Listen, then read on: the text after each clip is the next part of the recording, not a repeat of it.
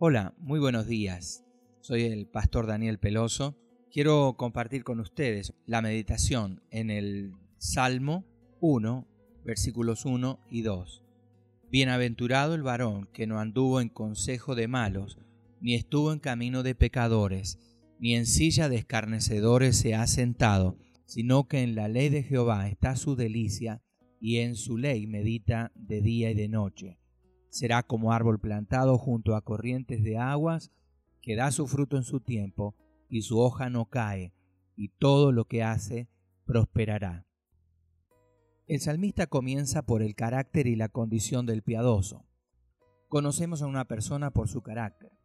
En estos versículos se nos dice que podemos conocer a la gente mediante las normas que escoge para su conducta. El hombre piadoso no anda en consejo de malos. Se pone primero esta parte de su carácter, porque apartarse del mal es el primer paso por el que comienza la sabiduría. Ve en torno suyo malhechores, de los que el mundo está lleno. Se los describe aquí por medio de tres epítetos. Malos, pecadores, escarnecedores. Primero menciona a los malvados, carentes de temor de Dios. Cuando falta este temor de Dios, el hombre muestra ser pecador, en abierta rebelión contra Dios.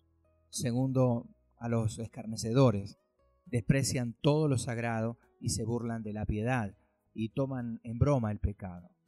Y tercero, a los escarnecedores, no se sienta a participar con los burladores, lo cual equivaldría a asociarse con quienes promueven el reino de las tinieblas. En cambio, la persona piadosa, para hacer el bien, se somete a la dirección de la palabra de Dios y se familiariza con la revelación de Dios y de su voluntad y del único camino hacia la dicha en Él. En su ley medita de día y de noche. El estudio y la práctica de la ley de Dios es la delicia de la persona piadosa. El verbo hebreo para meditar significa literalmente musitar, leer y dialogar consigo mismo sobre las grandes cosas que la Biblia contiene, fijarlas en la mente y el corazón y experimentar en la vida el sabor y el poder de ellas. Aquí se muestra la seguridad que se da al piadoso de que ha de disfrutar de las bendiciones de Dios. El salmo comienza literalmente, oh, las bendiciones de todo aquel. En hebreo está en plural. Será como un árbol fructífero y floreciente, las bendiciones divinas producen efectos reales.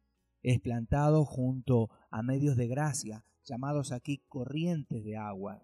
De aquí saca el justo provisión abundante y vigor, pero de forma secreta, oculta a las miradas de la gente.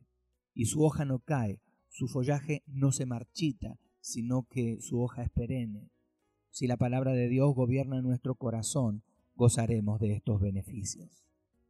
Señor, ayúdame a meditar en tu ley de día y noche.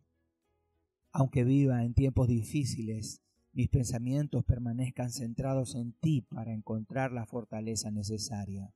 En el nombre de Jesús. Amén. Amén y amén.